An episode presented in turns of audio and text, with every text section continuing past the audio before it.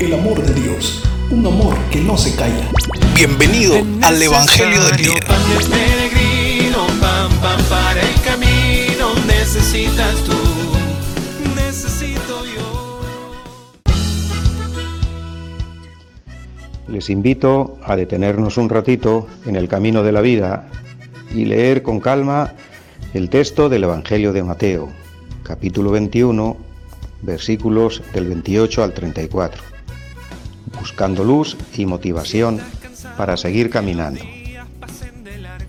Dice un padre a su primer hijo, Hijo, ve a trabajar a la chacra.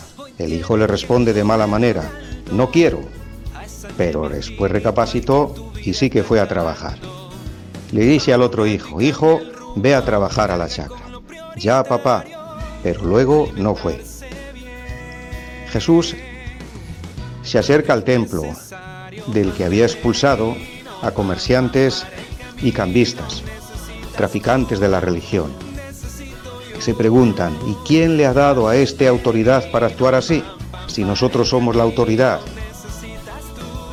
Hay una especie de ajuste de cuentas entre los dirigentes judíos que termina con la condena, pasión y muerte de Jesús. El centro, el eje de la Iglesia, es el Evangelio de Jesús. Parece que religión y Evangelio de Jesús son incompatibles. Religión, una forma de vivir la religión. Desde nuestra presencia, camino y permanencia en esta comunidad de Paita, les cuento una historia, real como la misma de la vida. El que les habla y dos personas más, de calidad humana y peso moral, nos acercamos a conversar con el dirigente de un asentamiento humano, un auténtico traficante de terrenos. Expulsó a una señora, mamá soltera, de su terreno, se lo vendió a otro. Este segundo construyó las paredes de ladrillo. Lo sacó y vendió el terreno a un tercero. Ante el reclamo, nos respondió, yo no soy católico, soy cristiano, bien cristiano. No soy católico como ustedes. Ustedes me defraudan. No pueden decirme estas cosas.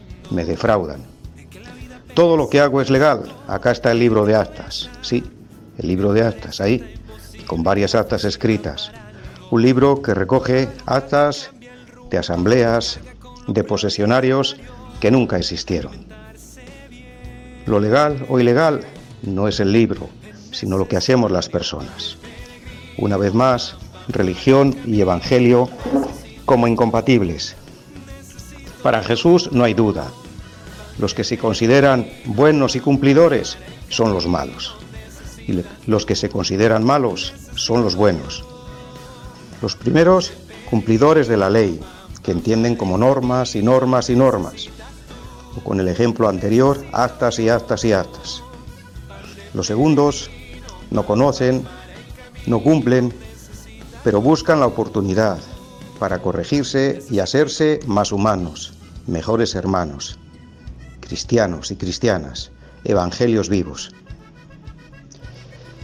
Muchas veces escuchamos o escucho, yo soy buen católico, toda mi familia es católica, pero a veces colocamos a Dios con una nube por debajo, para que no nos pueda ver y para que no le podamos escuchar. En el mismo asentamiento humano de este dirigente que he citado, hay un grupo de mujeres organizadas en un comedor popular. Se han organizado para enfrentar esta realidad de dura pobreza. Su prioridad uno, las familias más numerosas, las mamás que son abandonadas, los ancianos, los que viven solos. Su libro de actas, la calidad y credibilidad de su servicio, con el que tratan de humanizar la vida, sobrecargada de sufrimiento para los más débiles. Hermanas y hermanos, un buen día domingo y una feliz semana. Gracias. Esto fue el Evangelio del Día.